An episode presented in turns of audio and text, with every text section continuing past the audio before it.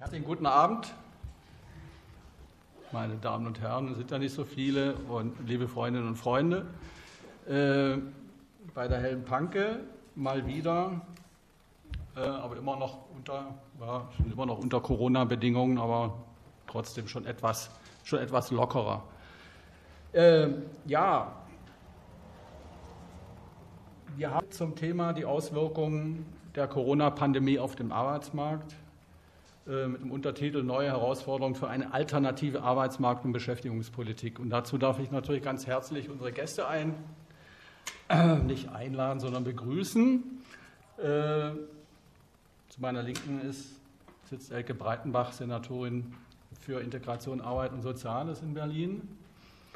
Und auch, würde ich sagen, eine langjährige ja, Arbeitsmarktexpertin aus meiner Erfahrung, soweit ich dazu irgendwie was sagen kann oder soweit ich das selber mit, mitbekommen habe aus meiner Biografie. Aber dazu wird sie wahrscheinlich gleich noch irgendwie Näheres sagen. Und zu meiner ähm, Rechten Axel Trost. Axel Trost, ähm, noch Mitglied des Bundestages oder immer noch. Ja, nee, wieder, ja, wieder. ja, wieder noch. Und natürlich zu vergessen Sprecher der Arbeitsgruppe Alternative Wirtschaftspolitik und auch äh, des Arbeitskreises, Sprecher des Arbeitskreises Wirtschaftspolitik der Rosa-Luxemburg-Stiftung. Ähm, okay, ich würde so vorschlagen, dass wir na, erstmal faktisch zwei Runden machen. Äh, wird erstmal äh, Elke Breitenbach die Gelegenheit geben, äh, äh, sagen wir mal jetzt mehr oder weniger äh, allgemeine oder auch spezifische Auswirkungen, äh, ähm, Ausführungen zu unserem Thema zu machen. Ähm, dann würde ich im Anschluss dann gleich den Axel Trost dazu bitten. Äh, dann können wir dann ja eine Befragungsrunde machen, die ist ja diesmal ja nicht so groß. Wir haben ja hier kein großes Publikum, das ist alles unproblematisch. Äh, dann kriegen wir das alles relativ locker, äh, flockig gehandelt. Ich habe dazu auch noch so ein paar Fragen äh, vorbereitet und dann lassen wir uns einfach starten. Bitte. Ja, auch von mir einen schönen guten Abend. Die Corona-Pandemie ähm, wirkt sich, glaube ich, sehr unterschiedlich aus. Äh, da kann ja den Axel noch mal was zu sagen, weil ich habe natürlich diesen Berliner Blick je nachdem, wie die Wirtschaftssituation ist in, der jeweiligen, in dem jeweiligen Land oder in der jeweiligen Region, wirkt sich das auch aus. Deshalb muss ich mal kurz was zu Berlin sagen. Ähm, wir haben relativ wenig Export. Ähm, und wir haben in dieser Stadt relativ viel Dienstleistung. Also Berlin ist tatsächlich die Dienstleistungsmetropole. Hier gibt es mehr Jobs im Dienstleistungsbereich als in der Industrie. Ähm, Dienstleistungsbereich heißt hier aber in erster Linie industrienahe Dienstleistungen.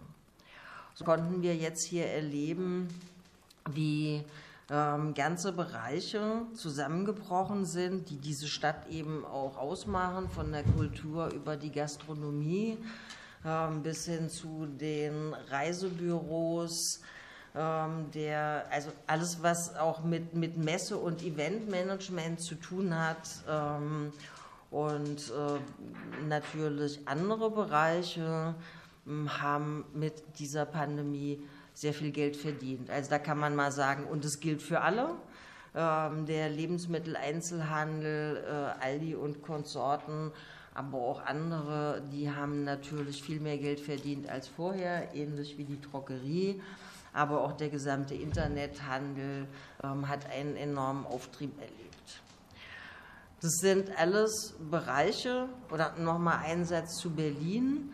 Wir haben ähm, gleichzeitig in dieser Stadt in erster Linie Klein- und Kleinstbetriebe. Das ist auch nochmal wichtig zu sagen, weil die immer nochmal besonders betroffen sind oder ganz oft nochmal besonders betroffen sind und oftmals auch weniger Rücklagen haben. Und wir haben unglaublich viele Solo-Selbstständige. Und wenn man vor der Pandemie von Solo-Selbstständigen geredet hat, dann dachten alle immer in erster Linie so an die Baubranche. Ähm, aber wir haben jetzt mal erlebt, wie viele Solo-Selbstständige wir beispielsweise in dem Kunst- und Kulturbereich haben, aber eben auch in dem Dienstleistungsbereich.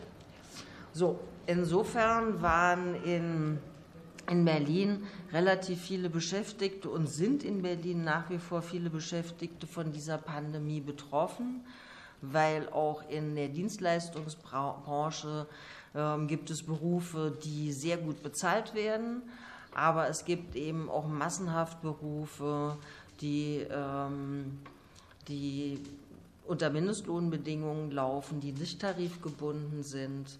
Und wenn ich den Mindestlohn, und das ist dann der Bundesmindestlohn, kriege und dann ins Kurzarbeitergeld rutsche, dann bin ich sehr schnell an der, an der Armutsschwelle. Und das konnten sehr viele Menschen in dieser Stadt in den letzten Monaten erleben, abgesehen von denjenigen, die tatsächlich ihre Arbeitsplätze schon verloren haben. Und deshalb hat sich jetzt noch mal eins bewahrheitet, was wir als Linke schon seit äh, vielen Jahren gesagt haben. Ähm, die prekären Arbeitsverhältnisse, die wir massenhaft haben, die enorm ausgeweitet wurde, eben auch noch mal mit der Agenda 2010 und den Hartz-Gesetzen, führen eben dazu, wenn so eine Krise, wenn so eine Pandemie ist, ähm, dass Menschen unglaublich schnell ihre Jobs verlieren und in die Armut abrutschen. Wir erleben jetzt auch, dass ähm, beispielsweise aus dem Gastronomiebereich, dass da sehr viele Leute sagen, sie möchten da auch nicht mehr zurück, sie möchten eine Umschulung machen. Also erstens haben wir dort auch ein hohes Potenzial von Menschen, die in dem Bereich nie eine Ausbildung gemacht haben. Die werden so und so noch mal schlechter bezahlt. Ähm, aber ganz viele sagen, das ist ihnen zu unsicher und sowas möchten sie nie mehr wieder erleben. Also all diese Arbeitsbedingungen von geringfügiger Beschäftigung, die hatten ja nicht mal einen Anspruch auf Kurzarbeitergeld, über Leiharbeit, über andere prekäre, Form, äh, über andere prekäre Arbeitsformen, das muss endlich abgeschafft werden, weil es äh, für die Menschen eine unglaublich hohe Gefahr bedeutet. Der nächste Punkt ist, dass wir die Tarifbindung erhöhen müssen. Wir erleben, glaube ich, ähm, bundesweit seit vielen Jahren, wenn nicht gar Jahrzehnte, eine echte Tarifflucht.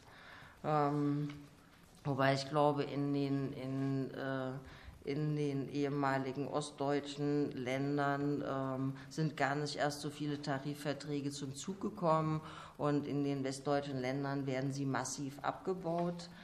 Ähm, das führt natürlich dazu, die Arbeitsbedingungen sich für die Menschen noch mal verschlechtern. Und Arbeit, macht, Arbeit ist natürlich Bezahlung, was auch nicht gering zu schätzen ist, aber ein Tarifvertrag regelt, in der, regelt oftmals noch viel mehr.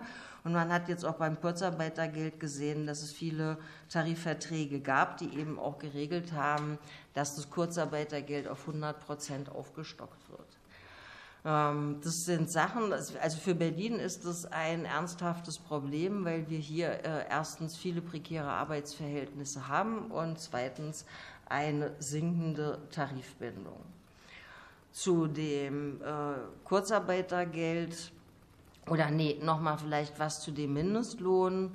Ähm, der Mindestlohn ist nicht armutsfest. Der Mindestlohn, also der Bundesmindestlohn, ähm, ist auch jetzt vor der Pandemie nicht armutsfest gewesen, aber in der Pandemie hat sich eben auch noch mal gezeigt, was das bedeutet für die Menschen, die unter Mindestlohnbedingungen leben und dann darauf das Kurzarbeitergeld kriegen. Wir hatten aber nicht nur bestimmte Branchen, die äh, in sehr unterschiedlicher Art und Weise von Corona betroffen waren. Ähm, wir hatten auch bestimmte Gruppen, die von Corona besonders betroffen waren.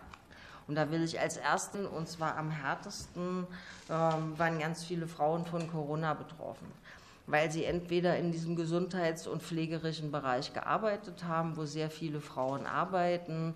Und da wissen wir alle, was die für Arbeitsbedingungen hatten und haben, aber was das für eine Belastung war unter Corona und zum anderen, ähm, weil natürlich alle ganz selbstverständlich davon ausgegangen sind, wenn jetzt alles runtergefahren wird und dann noch Homeschooling und ähnliches kommt, das werden die Frauen schon irgendwie wuppen. Ähm, und das hat natürlich auch nochmal äh, Frauen in, in eine unglaublich schwierige Situation gebracht, weil es einfach Quatsch ist zu glauben, dass sich Homeoffice und Homeschooling einfach mal so nebenbei in Wohnung machen lässt. Ähm, und weil damit auch wieder ein, ein Frauenbild bedient wurde, wo ich zumindest die Hoffnung hatte, dass sich das jetzt irgendwie mal auch ein bisschen abgebaut hat. Wenn wir uns die Zahlen angucken, wer in Kurzarbeit gegangen ist, ähm, und wer denn, sofern es möglich war, in Vollzeit weitergearbeitet hat, dann waren das in erster Linie die Frauen, die in Kurzarbeit waren. Eine zweite Gruppe, äh, die die sehr stark und besonders betroffen ist, sind die Menschen mit Fluchthintergrund. Da konnten wir in Berlin, aber auch anderswo feststellen, dass sie viel früher in Arbeit gekommen sind, als wir alle gehofft und gedacht hatten auch wo ich sagen muss, äh, dass das in erster Linie niedrig qualifizierte Arbeit war, weil ganz oft auch bestimmte Erfahrungen, Kompetenzen, auch Berufsabschlüsse nicht anerkannt waren. Aber wo wir so dachten, wie können, wie können wir jetzt anfangen zu qualifizieren in den Berufen, wo geflüchtete Menschen auch arbeiten mit der Pandemie, haben ganz viele von ihnen ihren Job verloren. Das hängt damit zusammen, dass ganz viele Menschen ohne Berufsausbildung, ohne Qualifikation, äh, wie immer in solchen Situationen, ihre Arbeit verloren haben. Und hier in Berlin gibt es, also da kann, das kann Berlin sagen, gibt es eine dritte Gruppe, das sind die EU-Bürgerinnen und die EU-Bürger. Von denen haben wir sehr viele und die haben ausgesprochen hohe Qualifikationen. Also die haben viel öfter ein Abitur, haben viel häufiger eine abgeschlossene Berufsausbildung. Ähm, und auch hier haben wir jetzt nochmal Untersuchungen gemacht und auch Befragungen gemacht. Die EU-Bürgerinnen und EU-Bürger haben unglaublich schnell ihre Jobs verloren. Viele von ihnen haben in der Gastronomie gearbeitet, viele waren in dem Bereich Kunst und Kultur. Ähm, also in den krisengebeutelten äh, Bereichen und die haben, äh, haben sehr schnell auf der Straße gestanden. Und in dem Zusammenhang ist auch nochmal deutlich geworden, dass ähnlich wie bei Frauen EU-Bürgerinnen und EU-Bürger für die gleiche Arbeit schlechter bezahlt werden als ihre deutschen Kolleginnen und Kollegen, was sich natürlich auch dann nochmal bei dem Kurzarbeitergeld äh, ausgedrückt hat. Und die letzte Gruppe, die auch sehr stark betroffen ist und was ich auch ausgesprochen dramatisch finde, wenn wir über Arbeit reden, ähm, dann müssen wir auch über Ausbildung reden. Und dann äh, können wir sagen, in Berlin hatten wir so und so schon eine relativ geringe Quote ähm, von Ausbildung, also von Betrieben, die Ausbildungsplätze anbieten, also viel geringer als beispielsweise im Bundesgebiet. Und ähm, jetzt haben wir, also wir, haben, wir erleben quasi einen kompletten Zusammenbruch. Ähm, dass selbst in, in Bereichen, die jetzt gar nicht so krisengeschüttelt sind, dass dort keine Ausbildungsplätze mehr angeboten werden oder kaum noch Ausbildungsplätze angeboten werden. Das ist nochmal richtig in den Keller gegangen. Ähm, andererseits erleben wir aber auch Schulabgängerinnen und Schulabgänger, die genauso verunsichert sind und gar nicht wissen, was und ob sie jetzt eine Ausbildung beginnen sollen oder nicht. Und wir gehen jetzt quasi in den, in den zweiten Jahrgang von Schulabgängerinnen und Schulabgänger. Und wenn wir nicht aufpassen, werden wir hier eine Generation haben, denen wir einfach auch die Zukunft im wahrsten Sinne des Wortes versaut haben, ähm, weil sie überhaupt gar keine Ausbildung haben und weil wir wissen, wenn jetzt, sollte jetzt alles wieder auch so einigermaßen normal werden oder hochfahren, werden diejenigen, diejenigen äh, die sein, die keine Ausbildungsplätze haben. Deshalb finde ich, ist jetzt auch noch mal bei diesem Punkt deutlich geworden, dass eine Ausbildungsumlage ausgesprochen vernünftig ist. Wir haben in Berlin jetzt zwei Ausbildungshotels geschaffen. Die haben wir auch eingerichtet in Zusammenarbeit mit NGG einerseits ähm, und mit dem Arbeitgeberverband DEHOGA andererseits. Finanzieren tut es aber das Land alleine. Und das finde ich geht nicht, dass die Arbeitgeber jetzt auch noch ihre Verantwortung komplett abgeben und sagen, dann soll der Staat mal die ähm, äh, Ausbildung finanzieren, sondern dann erwarte ich, wenn es jetzt wieder hochgeht in der Gastronomie, das ist ja die gebeutelste äh, äh, Branche, dass dann entweder die, diese Auszubildenden übernommen werden Oder ich sage auch, wir konnten jetzt erleben, dass es sinnvoll ist, so etwas zu machen, weil es auch für eine qualitativ hochwertige Ausbildung steht.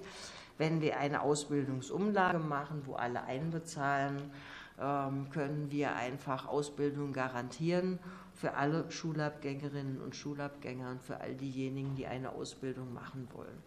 Und eingangs hatte ich schon gesagt, ähm, prekäre Arbeitsverhältnisse, damit muss jetzt endlich Schluss sein. Und wir brauchen eine Verbesserung der Tarifbindung. Und deshalb brauchen wir auch in diesem Zusammenhang eine Stärkung der betrieblichen Interessensvertretungen, also Personalräte und auch Betriebsräte. Ähm, und wir brauchen eine Verbesserung der Allgemeinverbindlichkeit. So viel vielleicht jetzt erstmal eingangs. Ja, erstmal vielen Dank, Elke. Dann Axel Trost. Ja, ich würde das vielleicht, ähm, jetzt kommt sozusagen der Wirtschaftswissenschaftler, aber der ist ja auch so angekündigt worden, ähm, nochmal um zwei oder drei Aspekte, die jetzt nichts mit Berlin und auch nicht unmittelbar jetzt nur mit Corona zu tun haben, aber aus unserer Arbeitsstamm ähm, ergänzen wollen. Das erste ist, äh, Elke hat schon äh, gesagt, Corona hat sehr unterschiedlich, ähm, nicht so sehr im Bundesgebiet, aber europaweit äh, zugeschlagen. Und da ich sehr viel dazu referiere, will ich nur sagen, bei den Linken ist manchmal so, naja, da hatten wir mal eine Finanzmarktkrise, jetzt haben wir eine Corona-Krise und es muss sowieso immer Krise. Das ist schon was anderes, wenn man sich die Zahlen anguckt. Da fange ich mal mit meiner ersten Folie dann äh, normalerweise an. Also die, der wirtschaftliche Einbruch, der Zusammenbruch ist in den meisten Ländern mehr als doppelt so hoch, wie das 2008, 2009 der Fall gewesen ist äh, und in einer ganz anderen Breitenwirkung, als das damals der Fall gewesen ist. Und äh, insofern haben wir schon die Situation, um nur mal ein paar Zahlen zu sagen, dass in Spanien das Sozialprodukt um 11 Prozent im letzten Jahr, in Griechenland um 10 Prozent, äh, in Italien um über 9 Prozent, äh, in Frankreich um 8 Prozent zurückgegangen ist. Da sind wir mit unseren 5 Prozent äh, noch relativ gut durchgekommen. Und das hat erstens zur Konsequenz, dass wir einen riesigen Anstieg auch der Arbeitslosigkeit dort haben, ähm, in einer Größenordnung zum Teil von um die 20 Prozent. Ähm, Prozent. Ähm, äh, und zwar nicht nur in Griechenland, sondern eben auch in Spanien, in Italien und anderen Ländern. Und dass natürlich dort auch vor schon sowieso komplizierten Haushaltslagen äh, massive Ausweitungen der Staatsverschuldung stattgefunden hat, was völlig vernünftig ist, was es überhaupt keine Alternative dazu gibt, als mit Schulden dagegen zu halten, ähm, dass das aber zu großen Verwerfungen jetzt äh, in den Folgejahren führen wird, ähm, die eben äh, schon unklar machen, ob, man, äh, ob diese Länder sowohl was den Arbeitsmarkt insgesamt angeht, als auch was die Finanzpolitik angeht, überhaupt wieder in vernünftige Situationen kommen. Also insofern wir in Deutschland streiten zu Recht um die Frage Schuldenbremse und sind empört, wenn die CDU so tut, als brauchte sie da nichts zu tun mit ihrem neuen Programmentwurf und gleichzeitig behauptet, sie will aber irgendwas umbauen, wo kein Mensch weiß, wie das denn überhaupt gehen soll. Auch das Institut der deutschen Wirtschaft, das Arbeitgeberinstitut, würde da sagen, nee, das geht so nicht. Ähm, aber in anderen Ländern ist das eben noch viel, viel komplizierter, weil eben auf europäischer Ebene wir das Gleiche haben. Also insofern Einbrüche in anderen Ländern viel, viel größer, auch wenn sie zum Teil ähnliche Regelungen wie Kurzarbeitergeld haben und erst so Zug um Zug man jetzt wieder da rauskommt. Und insofern sind auch die Fragen, wie langfristig äh, sich die äh, Entwicklung in Europa dann entwickelt. Erstmal müssen wir sagen, diese Krise hat nicht nur in Deutschland, sondern auch in Europa zu einer Auseinanderentwicklung zwischen armen und reichen Regionen geführt. Und ähm, das wird äh, sich erstmal so fortsetzen. Und deswegen ist es aus unserer Sicht eben auch so wichtig, dass man europäische Maßnahmen, europäische Programme wirklich auch fährt. Äh, man darf sich aber keine Illusionen hingeben. Ich habe jetzt am Donnerstag äh, eine gemeinsame Veranstaltung von SPW, also den Sozialdemokraten im Europäischen Parlament und der Linksfraktion ähm, zur Frage, wie wollen wir denn Wiederaufbaufonds und sowas organisieren. Äh, da ist durchaus eine Gesprächsfähigkeit in Brüssel stärker, als das hier in Deutschland zumindest auf der Bundesebene der Fall ist. Aber man weiß eben auch nicht, jetzt hat man das Geld organisiert, wie man es vernünftig und ähm, auch mit gewissen gemeinsamen Kontrollmechanismen dann auch ausgeben äh, soll, weil eben in einzelnen Ländern da schon auch zum Teil etwas schwierige Regierungskonstellationen herrschten. Das war das eine, was ich sagen wollte. Das zweite ist, ähm, äh, unsere alternative Wirtschaftspolitik gibt es seit 45 Jahren. Es gibt immer hin und wieder mal inhaltliche Streitpunkte. Aber der intensivste Streitpunkt, den wir in den letzten fünf Jahren hatten, war die Frage Arbeitsmarktlage in Deutschland. Äh, und das hat dazu geführt, dass wir im Memorandum 2019 nicht in der Lage gewesen sind, das Ganze in einem Kapitel darzustellen, sondern haben zwei unterschiedliche Kapitel äh, formuliert, äh, haben das versucht so zu machen, dass es nicht ganz so schlimm war. Aber äh, weil es eben in der Tat auch zwei Sichtweisen gibt. Die eine Sichtweise ist die, die sagt, äh, wir haben sehr differenzierte Arbeitsmärkte, äh, die sind regional völlig unterschiedlich, die sind sektoral völlig unterschiedlich. In vielen Bereichen haben wir wirklich Fachkräftemangel. Nebenbei äh, auch in Regionen wie der Lausitz, wo ich äh, intensiver jetzt arbeite zur Frage Umbau und Ausstieg aus der Kohle, wo zum Teil Unternehmen sich nicht ansiedeln, weil sie sagen, wir haben da gar nicht die Fachkräfte, die wir, die wir unmittelbar schon brauchen. Aber natürlich auch in anderen boomenden Regionen und wir haben andere Regionen, die relativ abgehängt sind. Wir haben auf den Arbeitsmärkten eine Auseinanderentwicklung, das nach wie vor, Elke hat das gesagt, der Anteil der atypischen äh, Verhältnisse des Niedriglohns zwar nicht mehr gestiegen ist in den letzten Jahren, aber natürlich auf einem ungeheuer hohen Niveau mehr oder weniger stabil geblieben ist. Und das ist natürlich schon eine Katastrophe für viele, schon vor Corona und in Corona hat Elke ja alles dargestellt, ist das schon ein Riesenproblem. Und insofern ist die Frage, wie man das dann gestalten kann, was man da machen kann, was man da muss, der, der Teil des einen Kapitels. Die andere Sichtweise ist, wir haben unverändert hohe Massenarbeitslosigkeit. Und bei all dem Gerede über Fachkräftemangel und was alles so schwierig ist und, und, und, haben wir nach wie vor registriert zwischen ein und zwei Millionen oder jetzt durch Corona registrierte Arbeitslose. Dazu kommen immer noch diejenigen, die einfach versteckt werden. Aber dazu kommt eigentlich auch, da weisen zumindest also Heinz Bontrup und andere, die dieses Kapitel geschrieben haben, hin, die unfreiwillige Teilzeit, insbesondere von Frauen, äh, die eben gerne viel mehr haben wollten, weil Teilzeit heute ja nicht heißt, ich möchte gerne 20 Stunden arbeiten, wie das früher der Fall war, und die Stelle kriege ich auch, so ein Teilzeit heißt eben möglicherweise, ich habe nur acht Stunden, ich habe nur zwölf Stunden, ich komme über einen 450-Euro-Job äh, nicht hinaus. Äh, und das müsste man eigentlich natürlich auch umrechnen in fehlende Arbeitskräfte, äh, Arbeitsplätze, Entschuldigung, ähm, um eben da eine, eine Veränderung mitführen ähm, und die deswegen darauf hingewiesen haben, dass die Frage Arbeitszeitverkürzung, äh, und zwar massiv und global, ähm, für sie immer noch äh, ganz zentral ist. Und wir haben wirklich in der Arbeitsgruppe lange darüber diskutiert, haben sogar eine, ja fast wie, wie bei uns in der Partei, eine Probeabstimmung gemacht.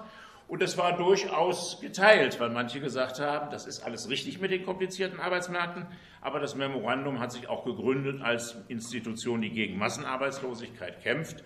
Und das muss man eben auch so betonen und muss man auch so angehen. Und das zeigt nur, wie kompliziert schon vor Corona diese Situation äh, gewesen ist. Und das wird sich natürlich jetzt so auch fortsetzen.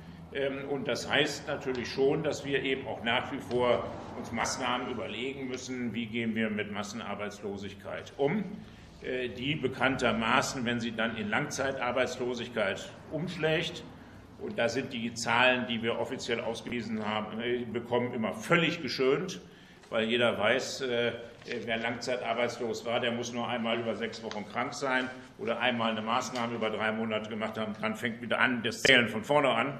Äh, und damit ist natürlich jede Statistik, wie lange ist man wirklich raus aus dem Erwerbsleben, äh, nichts mehr wert. Und wir wissen eben, dass viele dann anschließend eben nicht so ohne weiteres wieder zu integrieren sind.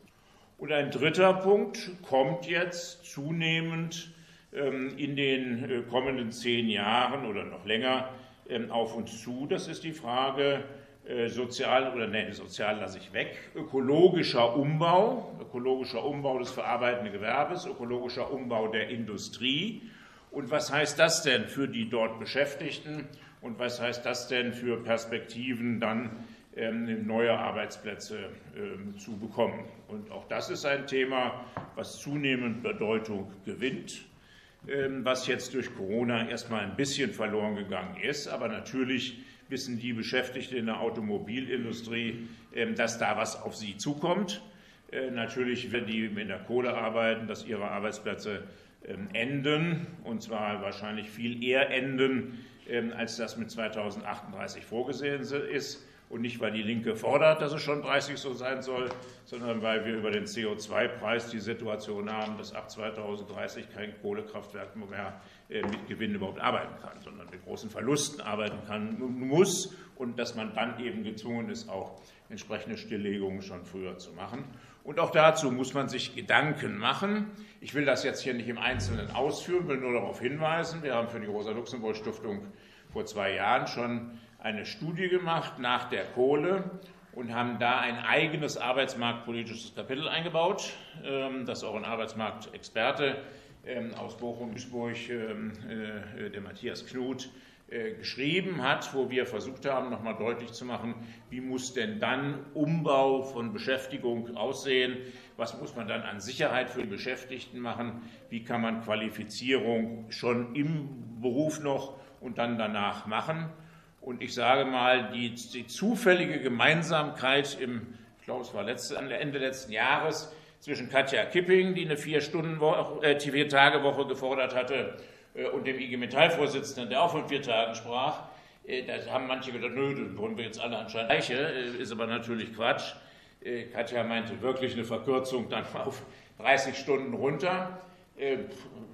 Wahrscheinlich bei vollem Lohnausgleich, und man keiner so genau weiß, wie man das denn dann finanzieren könnte, äh, während hier eben äh, eine Perspektive geboten wurde, vier Tage Arbeit bezahlt vom Arbeitgeber und ein Tag möglicherweise Qualifizierung, äh, die dann auch entsprechend bezahlt wird, ein Drittel vom Arbeitgeber, ein Drittel von der Bundesagentur, ein Drittel von einem Transformationsfonds, äh, der das dann auch ähm, bezahlt, um entsprechende Perspektiven aufzumachen. Also insofern ähm, ist das, glaube ich, ein Punkt, der auch uns äh, sehr viel beschäftigen wird. Und einen letzten Punkt will ich nur ganz kurz aufmachen. Elke hat das am Anfang angesprochen, die Frage Freiburg Selbstständige. Das ist ein Thema, das ähm, mich als Bundestagsabgeordneter 2005 mindestens seit 2007 beschäftigt, weil damals Gregor Gysi uns schon gesagt hat, ihr müsst endlich mal für die Selbstständigen ein Rentenkonzept entwickeln. Das hat er uns eingefordert in einer Klausur in Hannover, weil da gerade Landtagswahl in Niedersachsen war. Das gibt es bis heute nicht, aber das gibt es nicht nur bei der Linken nicht, das gibt es auch nicht bei Verdi, bei niemandem wirklich als vernünftiges Konzept. Wir haben in unserem neuen Memorandum einen Schwerpunkt zur Frage Renten gemacht und da auch, weil ich das erzwungen habe, einen Teil gemacht zur Frage Rentenversicherung, äh, Sozialversicherung ähm, für Selbstständige und Freiberufler, wo wir ein paar Ideen entwickelt haben. Ich glaube, dass da wirklich die Corona-Krise noch mal ganz breit deutlich gemacht hat, dass es hier andere Sicherungssysteme geben muss, dass man äh, auch für diese Gruppen äh, Möglichkeiten schaffen muss, ähm, wie sie ob gering bezahlt oder einigermaßen gut bezahlt, in entsprechende Sicherungssysteme hineinkommen, weil nur so kann man sonst eine unendlich steigende Arbeits-, also äh, Armut im Alter äh, für diese Gruppen verhindern.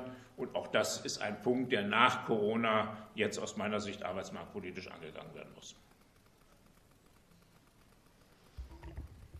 So, vielen Dank.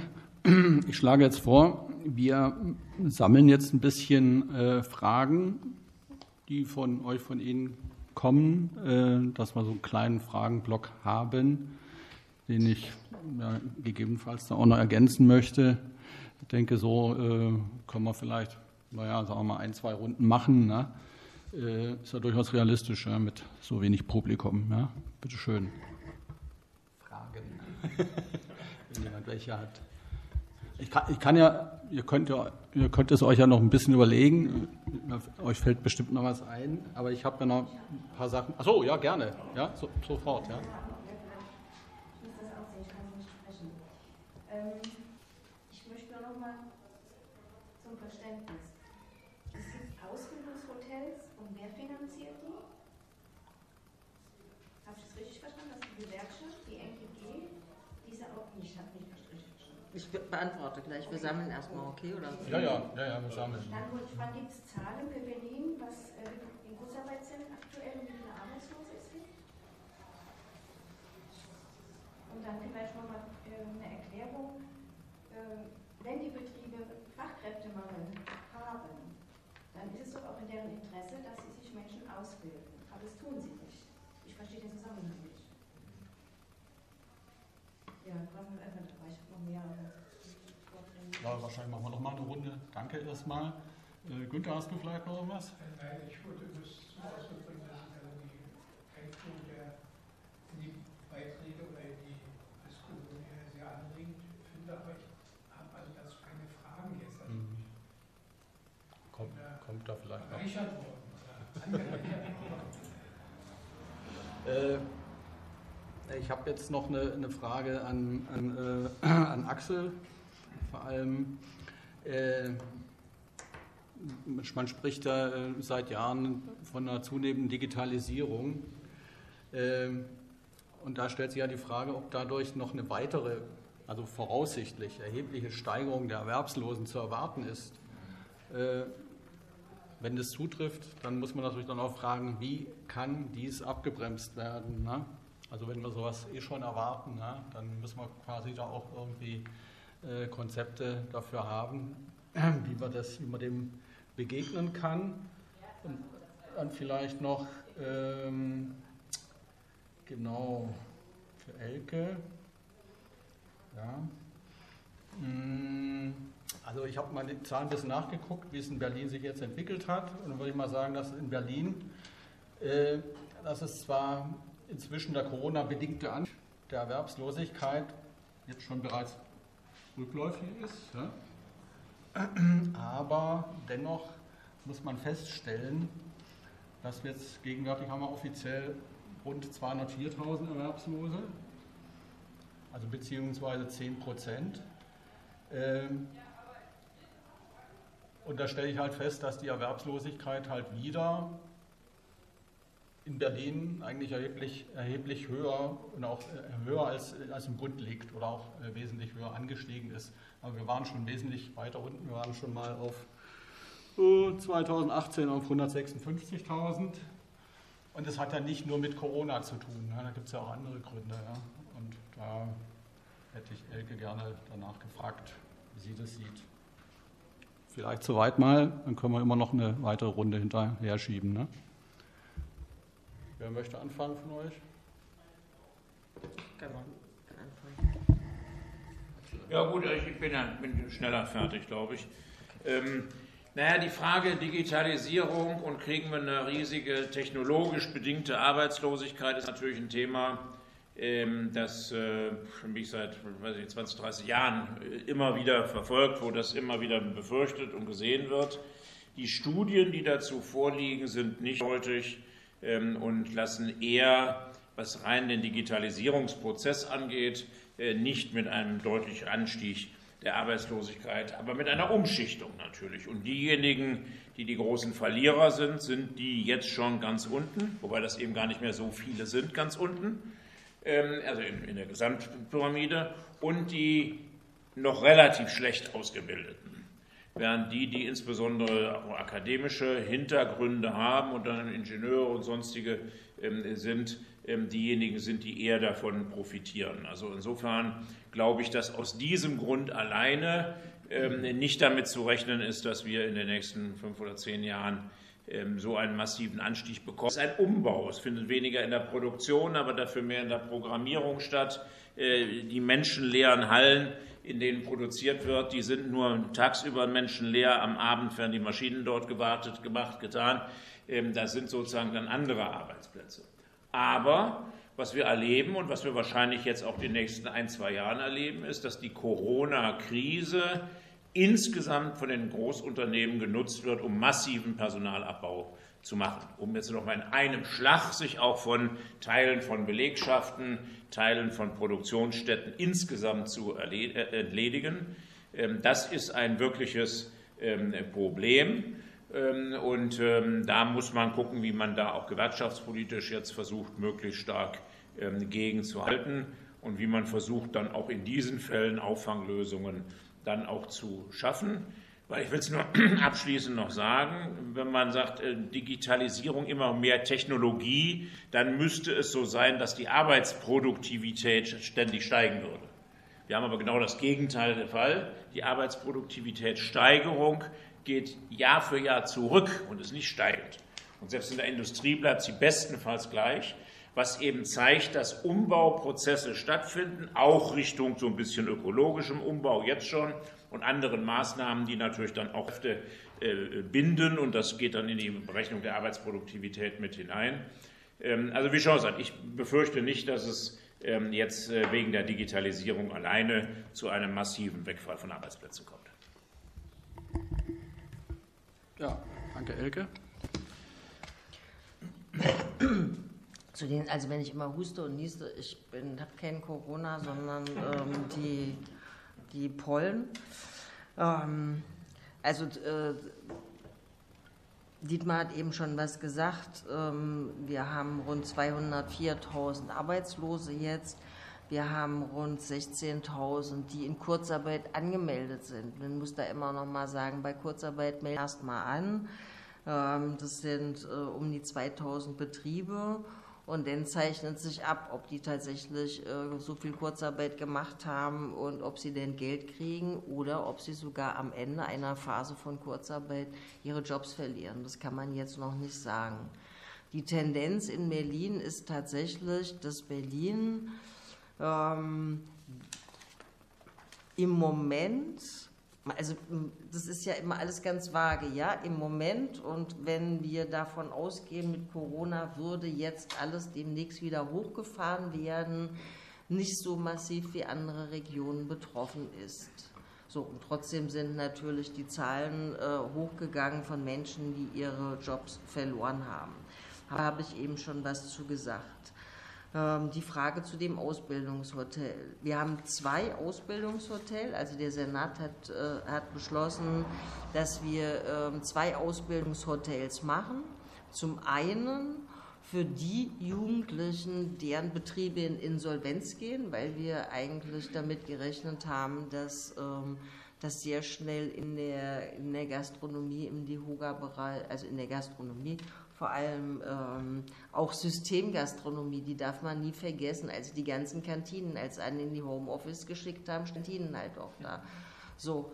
Ähm, andererseits, was Lebensmittelproduktion angeht, die mussten schuften und schuften und schuften. So, aber wir haben gesagt, also wir machen diese Ausbildungshotels für die Auszubildenden, die wegen Insolvenz ihren Ausbildungsplatz verloren haben.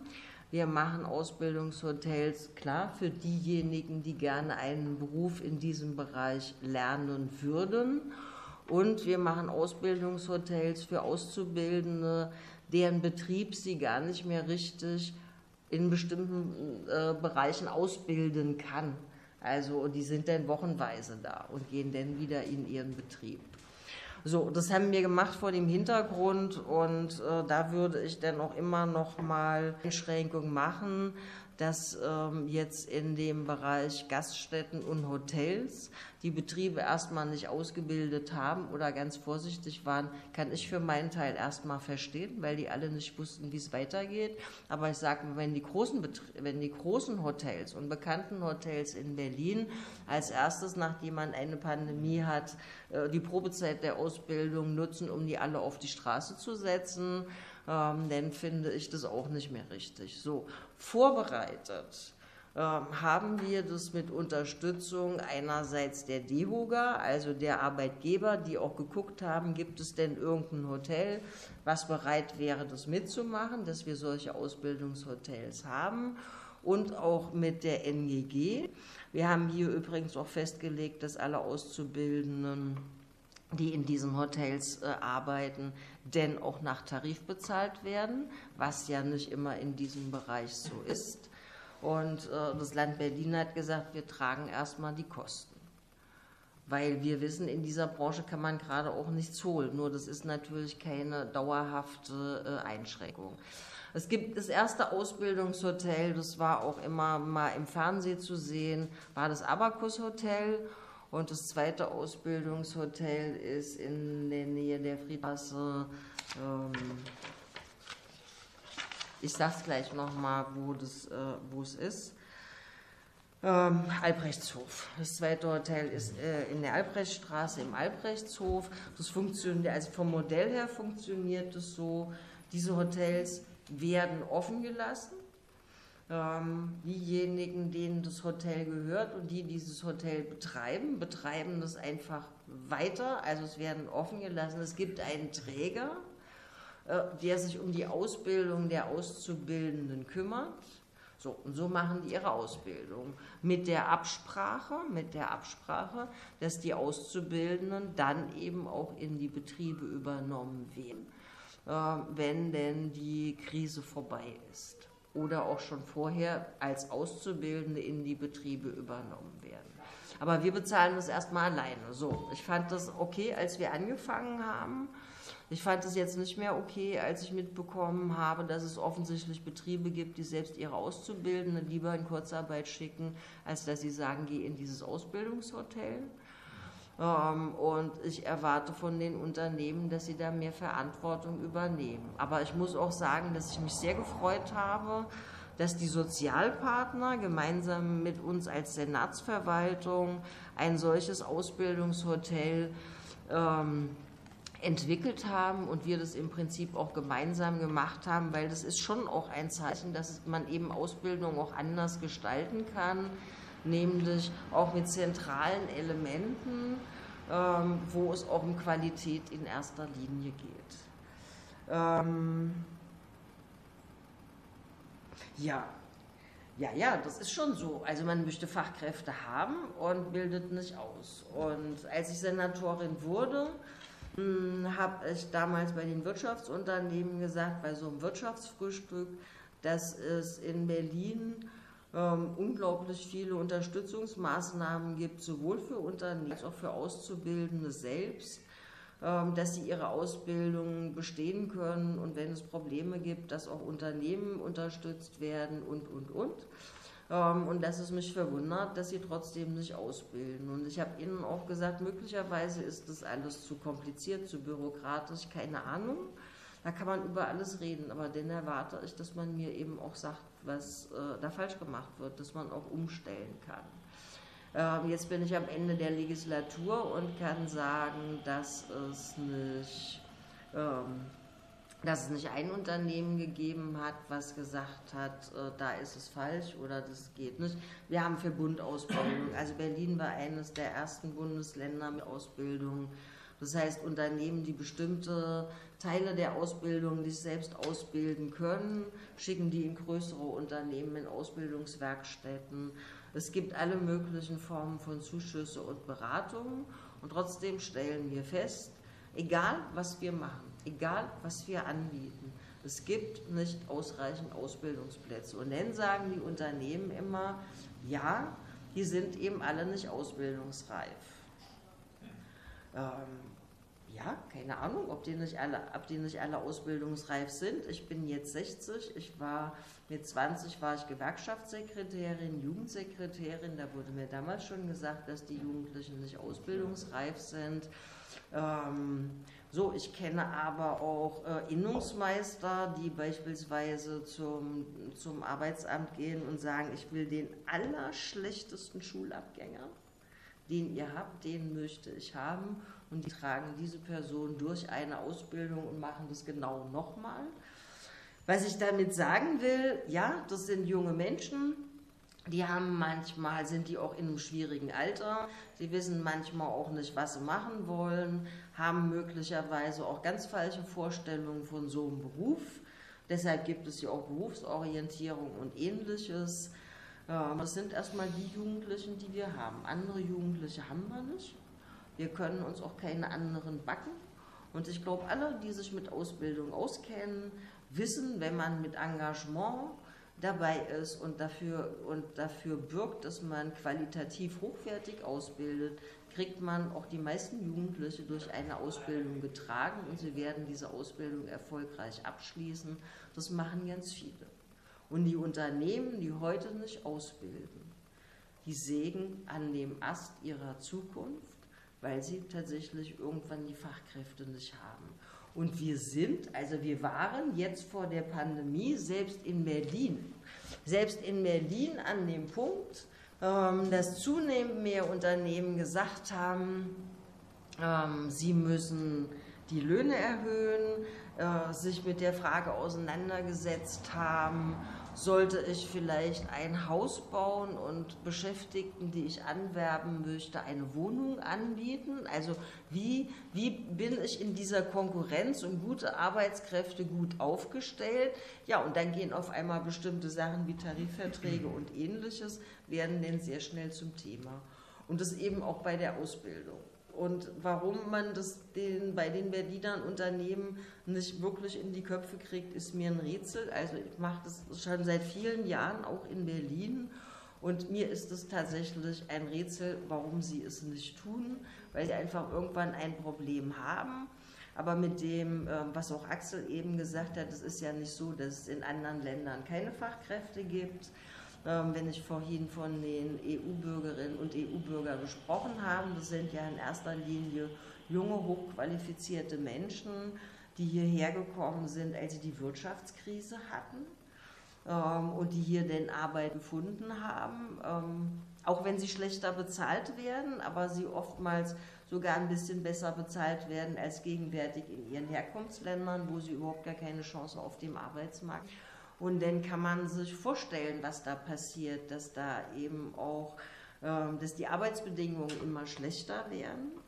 Ähm, und äh, trotz, diesen, trotz diesen Fachkräften, die real fehlen, ähm, und in Berlin fehlen sie jetzt auch schon und klar in den üblichen Bereichen, aber wir machen auch einmal im Jahr, und deshalb kann man das auch gut vergleichen, eine Befragung von Unternehmen. Und wir sind auch beim DGB-Index Gute Arbeit dabei und wir stellen einfach fest, ähm, dass in Berlin es einen unglaublich hohen Bedarf gibt von hochqualifizierten Arbeitskräften. Das heißt nicht nur Akademiker, ja, aber hochqualifizierte Kräfte. Und wir erleben aber, ähm, also dass die Ausbildung nicht stattfindet und im Übrigen bei der, bei der Weiterbildung ist es ähnlich. Wir haben jetzt in Berlin gesagt, wir richten sowas ein wie eine Weiterbildungsprämie. Also für Beschäftigte, die während ihrer, äh, ihrem Kurzarbeitergeld sich qualifizieren wollen, die kriegen nochmal einen Pauschalbetrag von bis zu 280 Euro im Monat, weil wir dachten, also klar, wenn du da diese, äh, diese 62 Prozent hast oder 67 Prozent, bist du immer damit beschäftigt zu gucken, wie du über die Runde kommst. Ähm, und wir bieten Ihnen da einfach auch nochmal eine Chance, das zu machen. Sieben Anträge oder so. Also das ist wirklich sehr überschaubar. Jetzt kann man sagen, ist vielleicht nicht bekannt genug und ähnliches, aber es hat in Berlin Tradition, dass weder Qualifizierung noch Ausbildung äh, einen besonders hohen Stellenwert hat und was dramatisch ist. Und deshalb würde auch ich jetzt gerne noch mal was zur Digitalisierung sagen. Ähm, also und auch im Hinblick auf Ausbildung. Wir haben im Prinzip unendlich viele Berufsbilder, die aus dem letzten Jahrtausend sind und die nicht mehr mit den Räten zusammenpassen und die übrigens auch nicht mehr mit den Realitäten zusammen oder mit den politischen Realitäten, ähm, was beispielsweise im Bundestag beschlossen wird oder was auch im Land Berlin beschlossen wird. Also Nachhaltigkeit, ähm, Ökologie und ähnliches. Ähm, das muss man teilweise, kann man in Zusatzkursen während seiner Ausbildung machen. Das ist überhaupt gar kein Teil der Ausbildung. Ähm, und das, also das wird ja auf Bundesebene gemacht. Das dauert immer mehrere Jahre, bis so ein Ausbildungsberuf dann auch äh, neu geordnet wird. Ähm, ich war heute gerade bei, bei einer Ausbildungsmesse, da waren die sechs Innungen und die haben tatsächlich nochmal ihren darauf gelegt, ähm, auf Nachhaltigkeit, auf ökologische Berufsbilder. Ähm, und es ist ein ernsthaftes Problem, aber es gibt natürlich auch ganz andere Bereiche. Also im Einzelhandel ähm, wird zunehmend mehr digitalisiert mit enormen Auswirkungen für die Beschäftigten. Ich sage nur ein Beispiel. Wir alle äh, kennen das aus dem Baumarkt oder aus dem einen oder anderen Möbelhaus, wo äh, es eine Verkäuferin, einen Verkäufer gibt, die da stehen und gucken, wie denn die, der Einkauf ähm, selbst durch die Kasse, äh, also wie wir selbst die Abrechnung machen und bezahlen. Äh, machen Leute irgendwie ganz gerne. Ich kann nur sagen, jede Person, die das macht, sollte eins wissen, dass in den meisten Tarifverträgen es den Zuschlag für eine Kassiererin deshalb gibt, weil sie an der Kasse sitzt. Diesen Zuschlag gibt es nicht mehr für eine Kassiererin, weil sie guckt, wie andere kassieren. Also damit zerstören wir einfach auch nochmal ähm, Arbeitsbedingungen in Bereichen und für Menschen, die jetzt nicht so gut verdienen. Das sind alles Auswirkungen von Digitalisierung und ich glaube schon, tatsächlich werden ähm, Berufsbilder sich verändern, ob ganze Berufsbilder wegfallen, wie wir das jetzt, die Älteren unterkennen, der Drucker, die Druckerin, ja, gibt es ja heute so auch nicht mehr oder sind noch weitere äh, Berufsbilder weggefallen, da bin ich mir gar nicht so sicher. Aber die Arbeit wird sich verändern. Und auch im Einzelhandel wird sich die Arbeit enorm verändern und hat sich verändert, schon seit Jahrzehnten. Und es führt dazu, dass natürlich noch Arbeitskräfte gebraucht werden. Die brauchen auch eine bestimmte Qualifizierung. Aber ob sie die Qualifizierung der beruflichen Ausbildung benötigen, die sie jetzt gerade haben, also in Richtung ähm, Beratung und ähnliches, das sei mal dahingestellt. Und deshalb glaube ich, der berufliche Alltag von ganz vielen Menschen äh, verändern. Mm, und wir als Linke müssen tatsächlich eine Debatte führen, die wir, glaube ich, nicht so gerne führen die heißt neue Formen von Arbeit, die dadurch möglich werden. Wir konnten es jetzt ja mal massenhaft erleben bei dem sogenannten Homeoffice. Man nennt es auch mobiles Arbeiten, ähm, wo wir schon längst hätten gesetzliche Regelungen und ähnliches machen müssen und das nicht gemacht haben. Also in Richtung Arbeitsschutz, das ist ein ernsthaftes Problem. Aber es gibt neue Formen von Arbeit, die die Menschen sich auch wünschen. Einerseits ähm, andererseits bietet Digitalisierung auch Chancen, ähm, beispielsweise für Menschen mit Behinderung, die viel schlechtere, einen viel schlechteren Zugang haben zu Arbeit und Ausbildung und die über Digitalisierung eine Chance haben, auch in bestimmten Berufen zu arbeiten und dort voll, als vollwertige Fachkräfte eingesetzt zu werden, äh, wo man jetzt immer sagt, nee, das geht nicht und das kriegen wir nicht hin. Und in dieser Abwägung von Chancen und Risiken ähm, und bei dieser Frage, was muss man da eigentlich jetzt regeln und was kann man denn in so einem Homeoffice regeln und ähnliches ähm, und was heißt das für den Arbeitsschutz, da waren wir schon immer zurückgefallen und sind jetzt nochmal zurückgefallen und das finde ich ausgesprochen schwierig. Ja. Vielleicht nur noch mal, weil ich stimme Elke völlig zu, also dass ich da nicht eben missverstanden worden bin, Digitalisierung macht nichts mit den Arbeitsplätzen. Das habe ich überhaupt nicht gemeint, sondern die Frage war ja, gesamtwirtschaftlich wird das in die große Arbeitslosigkeit führen. Für den Einzelnen, die Einzelne, wird es massivste Veränderungen geben.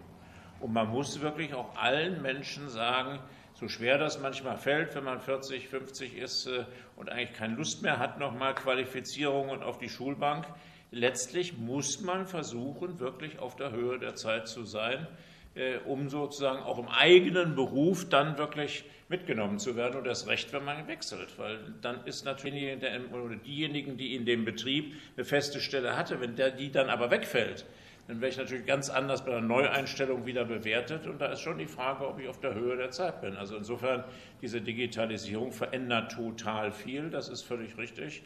Und dann letzter Punkt mit der Frage Homeoffice. Ja gut, das, da gibt es noch viel zu wenig Studien im Augenblick, weil das noch neu ist. Aber völlig klar ist, und da hat der Hansi Urban von der IG Metall einen sehr schönen Aufsatz in den Blättern für deutsche internationale Politik im Januar geschrieben, da gibt es ganz, ganz viel Regulierungsbedarf jetzt. Also manche finden das gut oder viele finden das auch gut, wenn sie da ein bisschen irgendwie mehr Familie und, Kinder und, und, vor allen Dingen, wenn die nicht in die Schule und Kindergärten durften, ähm, irgendwie mit betreuen konnten. Aber es bedarf da natürlich einer massiven Regulierung, was Arbeitsschutz angeht, was Ausstattung von Arbeitsplätzen und vielem anderen mehr angeht. Es kann nicht sein, dass die Arbeitgeber dann sagen, wir machen die Büros zu und sparen uns die Kosten und anschließend müssen sozusagen die Privatleute, äh, die Beschäftigten dann das zu Hause aufarbeiten. Also da gibt es viel an Bedarf, äh, den man jetzt in den kommenden Jahren dann auch wirklich auch tarifpolitisch angehen muss.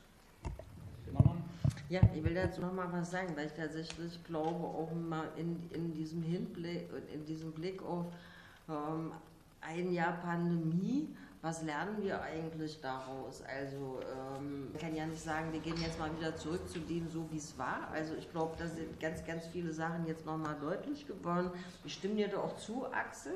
Ich muss jetzt nur sagen, ähm, als ich als Arbeitssenatorin die Sozialpartner mal alle zusammengeholt habe und gesagt habe, so, ähm, also wenn ihr das nicht hinkriegt, eure Leute jetzt zu Hause zu lassen und ähm, die haben nämlich nicht alle einen Dienstwagen, sondern die müssen sich alle in, morgens in die U-Bahn und die S-Bahn stopfen ähm, und sich dann dabei anstecken. Also wenn ihr das nicht hinkriegt, dann werden wir ein Homeoffice ähm, anordnen. Denn war ja so und so der Untergang des Abendlandes. Ähm, aber sie haben es letztlich, sie haben es letztlich nicht gemacht. Auch von gewerkschaftlicher Seite wurde gesagt, ja, sowas kann man nicht machen. Das muss tarifvertraglich geregelt werden. Da kann ich nur sagen, ja, hättet ihr das jetzt mal gemacht. Das ist nämlich kein neues Thema. Auch die Gewerkschaften hängen da seit vielen Jahren und haben dazu nichts geregelt, ähm, auch was den Arbeitsschutz angeht. So, das ist das eine. Und der zweite Punkt, den ich in dem Zusammenhang nochmal sagen möchte, es gibt ja auch Untersuchungen über Mobilität. Da sind wir in Berlin ja ehrlich gesagt immer noch gut dran, wobei man ja auch die eine oder andere Strecke äh, länger im Stau steht oder in die S-Bahn nicht mehr reinkommt und in die U-Bahn und ähnliches. Ähm, aber wenn man im Flächenland ist, dann ist es nochmal ganz anders. Und es gibt Untersuchungen, die sagen, dass man für fünf Kilometer 2030 irgendwie eine Stunde und ähnliches braucht. Und da kann ich nur sagen, ähm, kluge Unternehmen bauen jetzt auch vor. Und ähm, ich weiß von dem Wissenschaftsstandort in Adlershof, da wohnen viele der Beschäftigten denn in Brandenburg, ähm, auch, also auch innerhalb des Speckgürtels. Das heißt, die haben morgens aber schon eine Strecke mit dem Auto. Und die gucken jetzt, wie sie auf dem platten Land ähm, Büroräume mieten können, dass die Leute nicht jeden Tag ihre anderthalb, zwei Stunden Straße stehen, sondern ähm, viel, einen viel kürzeren Arbeitsweg haben. Das finde ich übrigens richtig, weil es eben auch den Menschen Lebenszeit schenkt Eins finde ich geht allerdings nicht. Das ist nämlich, was du eben gesagt hast, dann macht man die Betriebe zu und alle sitzen isoliert zu Hause. Ähm, dann hat man auch gar keine Möglichkeiten mehr von Organisation. Wir selbst haben bei uns in der Verwaltung eine Umfrage gemacht ähm, wie das mit dem Homeoffice war für die Beschäftigten. Naja, da kann ich auch nur sagen, die einen sagen so, die anderen sagen so wenn du keine kleinen Kinder hast und hast einen schönen Garten oder einen schönen Balkon, ähm, dann ist es mit dem Homeoffice äh, zu nehmen. Ähm, auch mit dem selbstbestimmten Arbeiten. Und ich meine das jetzt ernsthaft mit dem selbstbestimmten Arbeiten, weil ich habe da keinen, mir ist es Schnuppe. Wenn jemand am Badesee arbeitet, dann soll die Person auch am Badesee arbeiten. Schwierig ist schon die Frage, wenn jemand sagt, ich arbeite ich mache mir tagsüber, wenn Sommer, schönes Wetter ist und nachts arbeite ich, wie gehe ich denn damit um? Da fängt es schon an, wo es die Debatte irgendwie schwierig ist. Ähm, und wir haben bei dem Index Gute äh, Arbeit, bei der Befragung in Berlin, hat Alexandra Wagner ihre Befragung in der ersten Welle gemacht. Das heißt, sie konnte mit äh, Leuten reden, die das erste Mal im Homeoffice waren. Und ganz viele sagen auch, sie waren damit auch zum ersten Mal im Homeoffice. Und da ist es eben auch so. Aber es gibt ganz viele Menschen, die sagen, ich würde es gerne weitermachen, nicht jeden Tag, weil ich kann dann tatsächlich mal in Ruhe arbeiten und das kennen wir alle. Also jetzt gibt, kann auch nicht jeder Homeoffice machen. Der Dachdecker kann kein Homeoffice machen, andere irgendwie auch nicht aber es gibt relativ viele Menschen, die Homeoffice machen können. Und es ist ja auch, also mobiles Arbeiten und es ist ja ehrlich gesagt auch nur eine Form. Und es ist, glaube ich, die Form, die jetzt schon am meisten genutzt wird, und zwar ohne Punkt und Komma. Da drüben ist ein Spielplatz, jetzt ist da niemand mehr. Normalerweise würde man da schon die Mütter sehen äh, mit ihrem Handy, denn denken immer alle, die schicken SMS oder gucken in Facebook. Ganz viele arbeiten eben auch und das sind so die Gefahren und das sind Sachen, die eine gesamte Gesellschaft verändern. Danke. Günther, hast du eine Frage?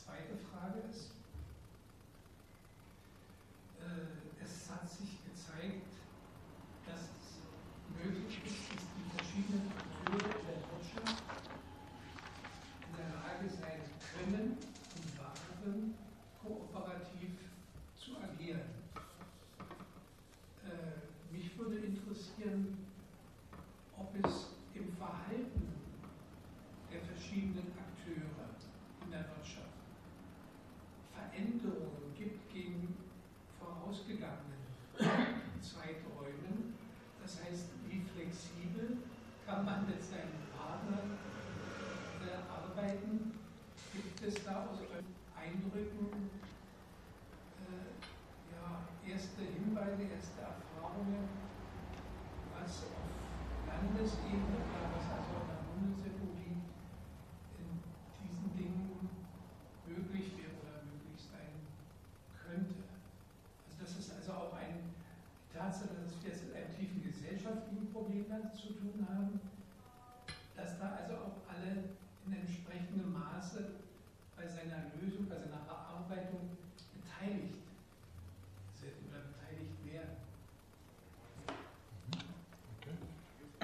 es noch weitere Fragen?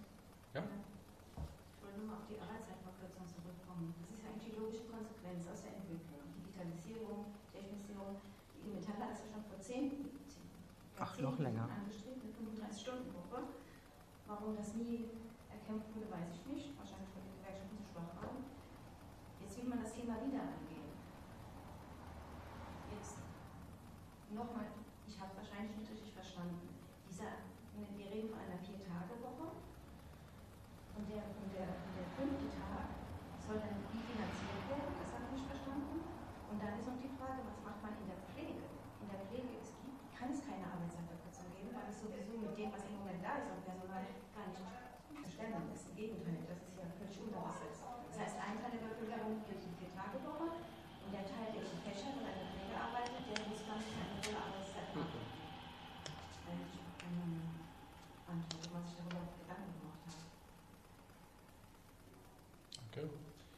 möchte von euch? Ich. Ich würde jetzt mal ein Beispiel bei der Pflege sagen. Äh, in der Pflege sind die Arbeitsbedingungen so mies, dass ganz viele Pflegekräfte ähm, aussteigen. Okay, also denn, denn weißt du auch, dass ganz viele Pflegekräfte in die Zeitarbeit gehen ähm, und ganz viele Pflegekräfte in die Zeitarbeit gehen, äh, weil sie denn mir sagen Pflegekräfte was anderes, aber es ist wahrscheinlich unterschiedlich. Ähm, da kommt einiges zusammen. Sie haben bessere Arbeitsbedingungen, weil die Pflegekräfte in der Zeitarbeit entscheiden, wann sie arbeiten. Ähm, ich kenne viele Pflegekräfte, die sogar sagen, sie, sie sind jetzt auf einer, ähm, auf einer Vier-Tage-Woche oder auf einer Fünf-Tage-Woche. Also einfach, dass sie ihre Zeit frei haben. So, und natürlich kann in der Pflege jede Person, die in der Pflege arbeitet, eine Vier-Tage-Woche haben. Ähm, das ist übrigens in, so wie in allen anderen Bereichen auch. Man muss dann eben nur ähm, entsprechend, also nur in Anführungszeichen, ja, man muss dann eben entsprechend mehr Personal einstellen und bezahlen. Also nur weil ich eine Vier-Tage-Woche mache, wird ja nirgendwo die Arbeit weniger. In der Pflege ist es natürlich immer noch mal besonders, weil es da um Menschen geht. Aber es ist jetzt eine Kita oder wo auch immer, ist es ja dann eben auch so.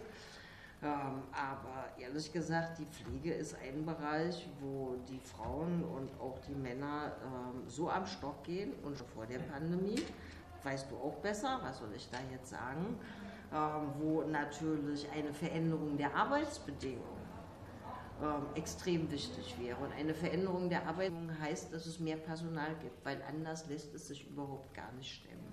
Und das, ja, aber, ja, aber darüber reden wir. Nee. Ja, ja, ja, ganz ehrlich. Ähm, wer würde auch irgendeinem jungen Menschen äh, sagen, Mensch, geh doch in die Pflege? Äh, das ist ganz toll und die jungen Menschen haben es jetzt einfach erlebt, was es heißt, weil wir konnten es ja alle sehen. Ähm, so, deshalb werden wir auch nur Nachwuchskräfte gewinnen, wenn wir wenn wir äh, bessere, bessere Ausbildungs- und Arbeitsbedingungen schaffen. Es gibt ganz, ganz viele junge Leute, die sagen, eigentlich würde ich das total gerne machen. Ich kenne junge Menschen, die eine entsprechende Ausbildung machen und dann, also wenn es die Männer sind, dann sagen die, nee, davon kann ich nicht leben. Und äh, wenn es die Frauen sind, sagen die, so kann ich in meinem Leben irgendwie keine keine Familie gründen. Also da ist auch so dieses, dieses Rollendenken ist da sehr verhaftet. Ähm, aber es, die, viele Menschen würden gerne diese Arbeit machen, aber unter anderen Bedingungen. Deshalb gibt es ja auch Gründe, dass viele weggehen. Und ich glaube, man kann das beheben. Man wird nichts von heute auf morgen beheben können, aber man kann es sehr schnell beheben. Und wenn wir uns jetzt angucken, ähm, wie viele Menschen aus der Clubszene hier in Berlin die Impfzentren geschmissen haben. Das waren alles Leute aus der, aus der Kulturszene. Ähm, und ich hätte mal mit der Gesundheitssenatorin überlegt, finden wir denn dort eigentlich Leute, die jetzt vielleicht auch sagen, okay, ich bin auch nicht mehr 20, werde auch nicht immer 20 bleiben, vielleicht mache ich jetzt eine Ausbildung in so einem Beruf, weil auch denen hat die Arbeit total viel Spaß gemacht. Ähm, also ich glaube, dass man Menschen einfach gewinnen würde, wenn man ihnen eine andere Perspektive bieten würde. Also das jetzt einfach nur zu diesem Teil Pflege. Jetzt soll Axel noch mal was sagen, dann können wir uns noch mal den anderen Fragen wenden. Ja, ich frage erstmal noch mal ganz generell, was wirklich nach Corona äh, kommt. Wissen wir natürlich auch nicht so genau. Und wir hatten im Vorgespräch ja hier schon die Frage, wie viele Live-Veranstaltungen, wie viele Zoom-Veranstaltungen wird es zukünftig geben. Also das Zoom hat sich äh, in vielem eben auch etabliert. Und äh, das wird auch äh, Konsequenzen haben für Teile von sagen wir, Tagungshotels in Berlin, weil manche Tagungen, ja, Betriebsrat so und so fährt dann dahin und müssen und müssen Sitzungen machen und und und, findet so nicht mehr möglicherweise statt sondern wird zumindest nur noch zweimal im Jahr und der Rest wird über Zoom gemacht. Also ich glaube, da gibt, und was das fürs Einkaufen heißt, jetzt nicht in Metropole Berlin, aber äh, in der Leipziger Innenstadt bin ich mal gespannt, wie da am Schluss die wegfallenden Einzelhandelsgeschäfte dann aussehen. Denn Handyläden wird es nicht mehr geben, äh, die dann da äh, früher dann den Ersatz gemacht haben. Also insofern wird es da viel auch an Veränderungen geben und das trifft natürlich dann auch für die Homeoffice-Geschichten zu. Und äh, da hat Eckhardt natürlich 100 Prozent recht. Äh, eines der Wieselwörter ist immer, äh, das müssen dann die Tarifparteien regeln. Aber erstens, gibt es da viel zu wenig oder immer weniger Tarifbindung, ist ja schon gesagt worden. Und außerdem äh, letztlich dann auch Zusprache der Gewerkschaften, die sich da nämlich dann richtig dahinter hängen müssten und äh, zum Teil dann eben auch mit einzelnen Arbeitgebern konkrete Betriebsvereinbarungen machen müssen. Also das ist, glaube ich, schon ganz kompliziert. Bei der Frage Arbeitszeitverkürzung, ja, das ist ja genau das, was ich eben angedeutet habe. Das war der andere Teil des äh, Kapitels, das andere Kapitel, total gespaltene Arbeitsmärkte. Es gibt ja nicht nur in der Pflege, sondern auch in anderen Bereichen richtig Fachkräftemangel. Das ist so. Und ähm, äh, deswegen muss man das beides unter einen Hut bekommen. Ich sehe nicht, dass in den Gewerkschaften im Augenblick eine große Bewegung für allgemeine Arbeitszeitverkürzung da ist. Also eben, sagen wir mal, die Vision, die ich durchaus auch attraktiv finde, als Vision zu sagen, wir wollen eine ähm, kurze Zeit für alle, also eine 30-Stunden-Woche, ähm, wo die Frauen dann, also in der Regel Frauen ein bisschen mehr und die Männer eben äh, weniger. Aber das ist eine Vision, von der wir ganz weit entfernt sind, sondern da, wo über Arbeitszeitverkürzung geredet wird. Außer wenn man sagt, wir stellen das frei. Also die Leute können sich entscheiden, wollen sie eine Tariferhöhung, wollen sie einen Tag mehr Urlaub haben oder wollen sie sonstige äh, Geschichten haben. Das ist ja bei der Bahn äh, gemacht worden und ist auch mit großem Erfolg gemacht worden, weil in der Tat die Beschäftigten dann sehr individuell gesagt haben, wir wollen das so und nicht so, weil es doch auch zunehmend Männer gibt, die sagen, uns geht das nicht nur noch ums Geld, sondern wir wollen eben auch an unserer Kindererziehung mit teilnehmen und wollen dabei sein.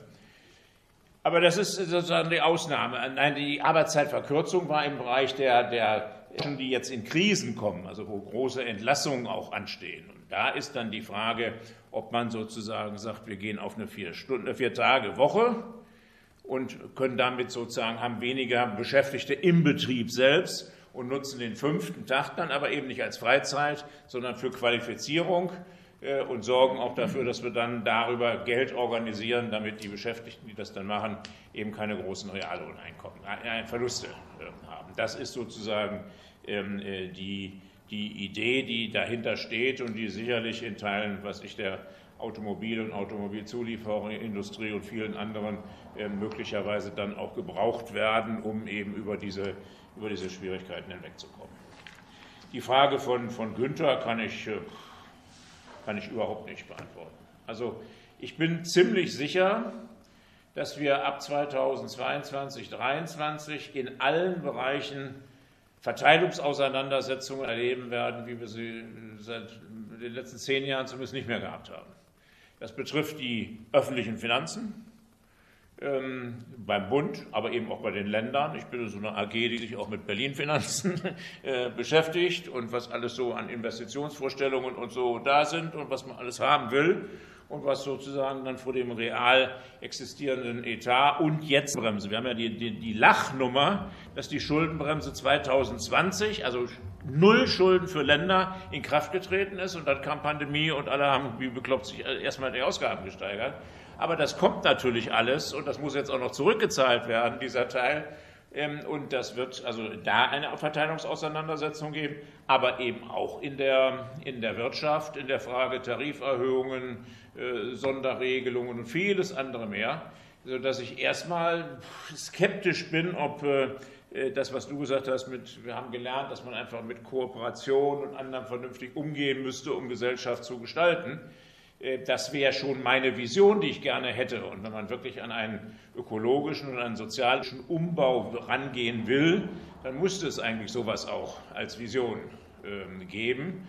Aber selbst wenn man da so ein bisschen rumgesponnen hat, und ich gestehe schon, dass ich auch zwischendurch mal das Gefühl hatte, dass so äh, schwarz-grün und man setzt dann bei, gemeinsam auf, auf irgend so eine Art von Umbau. Aber wenn ich mir angucke, was da heute als, als äh, Wahlprogramm der CDU da irgendwie äh, rausgehauen worden ist, ohne Diskussion, ohne alle drum und dran, das ist genau das Gegenteil. Ja. Das ist stockkonservativ sozusagen, so tun, als ob man alles so weitermachen könnte wie, wie bisher und nur überall nur mit Innovation schreien. Und äh, das äh, finde ich schon eine, eine, also wie schon gesagt, es wird, es wird härter die Auseinandersetzung werden Und ähm, das nicht nur in Deutschland, sondern ich hatte ja schon am Anfang angedeutet, bleibe man nur im Bereich Europa, EU, Euro, ähm, auch da werden die, äh, die Konflikte härter werden und nicht geringer werden.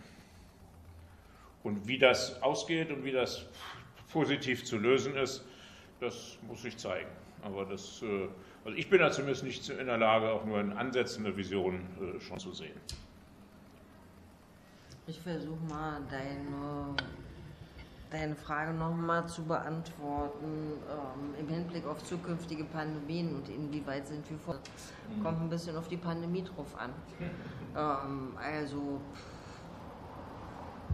ich hatte, äh, bin keine Gesundheitsexpertin. Die Pandemie hat mich auch zu keiner Gesundheitsexpertin gemacht, aber ich stand auf einmal vor der Situation, Entscheidungen treffen zu müssen, die ganz viel mit Gesundheit zu tun haben. Wir in Berlin wir hatten hier übrigens ähm, super Unterstützung. Wir hatten nämlich, wir haben die Charité, wir haben das RKI, die war noch mehr als einmal im Senat. Ähm, auch Herr Drosten war immer wieder da. Wir haben mit denen gesprochen. Die haben uns gesagt, wie sie die Situation einschätzen, was sie glauben, was wir tun müssen. Es ist nicht so, dass wir das Gegenteil gemacht haben. Aber auch die Ärztinnen und Ärzte und die ganzen Wissenschaftlerinnen und Wissenschaftler kannten Pandemie ähm, theoretisch und im Bundestag gab es ja auch vor ein paar Jahren schon mal größere äh, Debatten darüber, inwieweit man sich darauf, auf sowas vorbereiten muss, also auch was Gesundheitssystem und ähnliches angeht. Das wurde aber gleich in die Schublade gelegt. Wir hatten alle keine Erfahrung. Also auch das RKI oder die Charité hatten keine Erfahrung, was diese Pandemie bringt. Ähm, und dass es jetzt auch noch irgendwie Mutationen ohne Ende gibt, also da hat ja niemand mit gerechnet. Ich kann sagen, hätte ich vorher gewusst, was auf mich zukommt, hätte ich mir das nochmal dreimal überlegt, ob ich das mache. Weil du natürlich, ähm, weil du natürlich Entscheidungen treffen musstest, die erstens dazu geführt hat, dass du Grundrechte von Menschen eingeschränkt hast und das hat ja auch nicht nur für Applaus gesorgt, auch nicht in den eigenen Reihen. Ähm, aber ja, ich fand irgendwann dieses darauf zu hoffen, dass die Menschen vernünftig mit dieser Situation umgehen und Masken tragen und dieses und jenes und Abstand halten, ähm, dass das eben, um es höflich auszudrücken, nicht bei allen verfangen hat.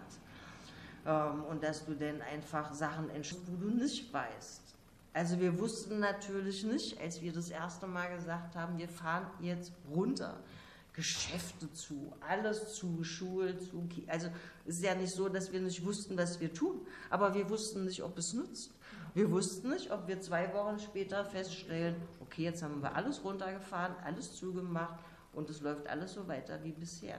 Da gab es ja überhaupt gar keine Erfahrung. Ähm, Richtig ist, dass alle Betriebe ähm, Krisenpläne haben müssen, dass alle darauf vorbereitet sein müssen. Ja, aber diese Pläne, die hatten wir ja auch in der Verwaltung, die sind von was ganz anderem ausgegangen. Also von, von äh, Reaktorunglück ähnlichen, ähm, Großbränden und sonstigen, aber nicht von so einer Pandemie. Für uns kann ich sagen, wir haben dann angefangen, einen Krisenstab aufzubauen, auch bei uns. Der funktioniert super. Das war tatsächlich an ganz vielen äh, Punkten unsere Rettung. Insofern glaube ich, sind wir darauf vorbereitet, wenn es darum geht, da lachen mich bestimmt jetzt alle aus und ich sage das trotzdem, sind wir darauf vorbereitet, wenn es darum geht, ähm, dass eine Verwaltung funktioniert, weil ihr kennt alle in Berlin die Bürgerämter. Ähm, ich kann nur sagen, ich habe da keine Antwort drauf, weil ähm, wenn ich sage, die Menschen dürfen sich nicht mehr begegnen, ähm, wir fahren alles runter und wir schicken alles ins Homeoffice, dann hast du natürlich weite Bereiche, bei denen du Kundenbesuch hast. Das ist ja bei uns in, in, in der Verwaltung gar nicht die Frage, aber du hast die Bürgerämter, du hast die Kraftfahrzeugämter, ähm, denn, dann musst du anfangen und musst sagen, dann müssen wir Arbeitszeiten verändern. Und es sind vermutlich auch Fragen, die wir uns stellen müssen, weil wir haben natürlich auch solche Büros, dass du keinen Abstand halten kannst und nicht jede Person hat ein Einzelbüro. Wir hatten ja in Berlin die Regel und haben gesagt, nie dürfen mehr als 50 Prozent der Arbeitsplätze besetzt sein. Ähm, Das kann man nicht machen, aber dann muss man die Arbeitszeit verändern. Das ist wie die Vier-Tage-Woche in der Pflege. Wenn ich nur 50, äh, also wenn, wenn der eine Teil ähm, hier arbeitet, dann muss der andere Teil zu einem anderen Zeitpunkt arbeiten. Also das ist dann die Debatte, machen wir die Bürgerämter denn samstags auf oder haben die in den Abendstunden auf? Wollen wir das, diese Form von Flexibilisierung? Aber wenn wir über pandemische, äh, wenn wir über pandemische Ausgestaltung reden, werden wir vor solchen Fragen stehen. Nicht nur, weil wir nicht genug Einzelbüros haben für alle, die wir eigentlich bräuchten, aber die Leute fahren ja eben auch. Also wir wollen einerseits, dass die Menschen die Autos zu Hause lassen, das heißt aber auch, wir bauen einen Personennahverkehr aus. Das heißt aber dann auch in einer Stadt wie Berlin, ähm, dass ganz viele Menschen morgens zu der gleichen Zeit in die oder die S-Bahn steigen. So, wenn du aber bei dieser 50%-Regel bleibst, kannst du das tatsächlich, kannst du das tatsächlich entzerren, als jetzt, jetzt natürlich auch so eine Milchmädchenrechnung mit den 50, 50 Prozent, aber du könntest entzerren. Aber das sind weitreichende Einschränkungen, was äh, Flexibilisierung angeht äh, oder auch äh, nicht Einschränkungen, das werden die Menschen unterschiedlich empfinden. Ich glaube, insofern sind jetzt alle Betriebe auch vorbereitet. Was den, was den Bereich Arbeit angeht, durften wir jetzt alle mal erleben, wenn äh, die Augen gerollt wurden, wenn man von Arbeitsschutz gesprochen hat. Das waren immer die, die ein bisschen altmodisch waren. Ähm, dass der Arbeitsschutz einen enorm hohen Stellenwert hat. Das konnten wir jetzt die letzten Monate erleben. Und wenn auf einmal alle geschrien hat, warum kontrolliert ihr eigentlich nicht mehr, ähm, kann ich nur sagen, naja, also wir haben da irgendwie um die 70 Leute, die überhaupt kontrollieren dürfen. Wer soll denn da kontrollieren? Da musst du ausgebildete Leute haben, das ist ein extra Ausbildungsberuf. Die sind sich da in Wolf gelaufen und haben natürlich erstmal, den sagen, aber ihr müsst das Homeoffice kontrollieren. Wenn ihr sagt, das Homeoffice, müsst ihr das Homeoffice kontrollieren. Nee, wir müssen auch nach wie vor kontrollieren, ob die, ob die Fluchtwege offen sind und ob die Hygienevorschriften eingehalten werden und ähnliches. Und da kann ich nur sagen, ich hoffe, dass das angekommen ist in dieser Gesellschaft und auch auf allen Ebenen der Politik in dem Wissen, dass dieser Arbeitsschutz ausgebaut werden muss, weil er nämlich immer einen immer größeren Stellenwert hat. So, und dann gibt es noch so eine Sachen, wir haben auf Landes- und auf Bundesebene die Hilfen auf allen Seiten rausgeballert. Ich finde das auch richtig, dass wir das gemacht haben. Das nächste Mal würde ich schon noch mal sagen, kriegen wir eigentlich solche Programme hin, die wir daran knüpfen, dass es Wirtschaftshilfe dann gibt, Arbeitsplätze erhalten werden. Komischerweise haben wir das für unsere Inklusionsbetriebe, haben wir das hinbekommen und haben gesagt, ihr kriegt die Wirtschaftshilfen, wenn ihr sie dafür nutzt, um die Arbeitsplätze für die Menschen mit Behinderung, also für diesen Betrieb, dann auch aufrechtzuerhalten. Da haben wir es hingekriegt. Also das sind Sachen, wo es jetzt Erfahrungen gibt und wo ich hoffe, ähm, dass da eben auch auf allen Ebenen nochmal geguckt wird. Ich will es ganz kurz machen, viel größer sind die Verwerfungen und werden die Verwerfungen auch sein in diesem sogenannten Bereich Soziales. Und ich sage nur, ähm, sag nur zwei Beispiele. Äh, Menschen mit einem geringen Einkommen leben zunehmend mehr in kleinen Wohnungen und in beengten Wohnverhältnissen.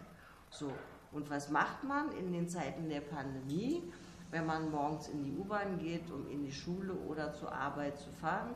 Die meisten Menschen kommen am Ende des Tages nach Hause in ihre Familie, in die beengte Wohnverhältnisse und können gar nichts anderes machen, als sich gegenseitig anstecken. Also um das auch mal klar zu sagen, wir haben einfach so teure Mieten, dass die Menschen so eng leben müssen, dass sie sich nicht mal mehr aus dem Weg gehen können dass selbst eine verordnete Quarantäne ausgesprochen schwierig wird unter solchen Fällen. Und der zweite Punkt ist die Unterbringung von Menschen in Gemeinschaftsunterkünften. Ähm, da fallen die Obdachlosen drunter, da fallen die Geflüchteten drunter, ähm, da fallen aber auch Pflegeeinrichtungen drunter oder Eingliederungshilfe, also äh, für Menschen mit Behinderung. Die sind alle gebaut wie ganz normale Häuser, aber wir wissen auch, wenn man ein Zweibettzimmer hat, kann man in der Regel den Abstand nicht einhalten. So, das sind alles Sachen, die ausgesprochen problematisch sind. Von den Obdachlosen, die auf der Straße leben, ganz zu schweigen. Ähm, da haben wir jetzt nochmal über die Wintermonate mit den 24-7-Unterkünften, die notwendig waren, unglaublich Geld rausgehauen. Damit haben wir Leben gerettet, das war richtig. Aber jetzt schicken wir die Leute irgendwann wieder auf die Straße, weil wir so schnell ja gar keine Alternative haben.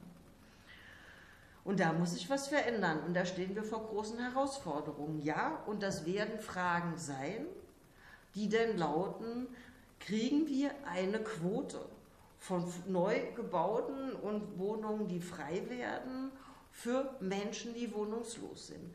Kriegen wir diese Quote, um diese Menschen unterzubringen und sie auch zu retten in einer Pandemie? Und all diese Fragen werden sich stellen und das sind die Verteilungskämpfe, die Axel eben angesprochen hat, weil ich auch weiß, wenn ich sage, okay, ich will 10 Prozent aller Wohnungen haben, der äh, landeseigenen Wohnungsbaugesellschaften, die sie bauen, beziehungsweise die frei werden ähm, für wohnungs- und obdachlose Menschen, werde ich keinen Blumenstrauß gewinnen in dieser Stadt. Weil dann sagen andere, ey, die gehen nicht mal arbeiten, die lungern da auf der Straße rum, saufen den ganzen Tag, ich gehe arbeiten, habe auch keine schöne Wohnung. Genau dann werden wir in diese ganz direkten Verteilungskämpfe kommen, ähm, die, glaube ich, nicht schön werden. Deshalb ist diese Schuldenbremse einfach extrem wichtig dass die abgeschafft wird, weil wenn wir, wenn wir jetzt äh, eine Gesellschaft haben wollen, die auch auf Pandemien eingestellt ist, wo wir alle nicht wissen, was noch kommt, brauchen wir Investitionsprogramme und das hat ganz viel mit Wohnen und mit Arbeiten auch zu tun. Ähm, und von den verödeten Innenstädten, das ist übrigens äh, auch in Berlin, um das mal ganz deutlich zu sagen, Axel, ein ganz, ganz großes Thema. Ähm, also wir haben ja viele Innenstädte und viele Bezirke, die sind so groß wie andere Städte und die haben alle ihre Einkaufszone und äh, die, ja, das, das ist eine echte Herausforderung. Was macht man denn da? Das sind tote Städte. Gut, vielen Dank. Ähm, Axel hat vorhin vorgeschlagen, es ist schon bestimmt zehn Minuten her, äh, sowas wie hitzefrei zu machen. Ne? So habe ich es jetzt zumindest interpretiert. Also hitzefrei, das heißt ein verkürztes, äh, ähm, verkürzte Dauer heute Abend. Ich weiß nicht, ob ihr einverstanden seid. Also ich hätte zum Beispiel noch für mich persönlich zumindest äh, noch zwei interessante oder wichtige Fragen, die ich noch anbringen könnte. Muss aber nicht unbedingt sein. Hatte mir auch schon überlegt, ja, vielleicht nochmal irgendwie irgendwann vielleicht eine Folgeveranstaltung zu machen. Ne? mit dem Thema oder mit einem ähnlichen Thema, also ohne Corona meine ich jetzt hoffentlich ja, und ohne andere Pandemien. Ja, äh, und ja, hoffentlich äh, breiterem Publikum, aber trotzdem, also nichtsdestotrotz, also ist, äh, ich finde es ja toll, dass ihr trotz allem den Weg, ihr beiden hierher gefunden habt ja, und dass wir trotzdem noch eine ganz anregende Diskussion hatten. Ja, war zumindest mein Eindruck. Und ähm, ich möchte mich noch mal ganz herzlich bei unseren Referentinnen äh, bedanken, die trotz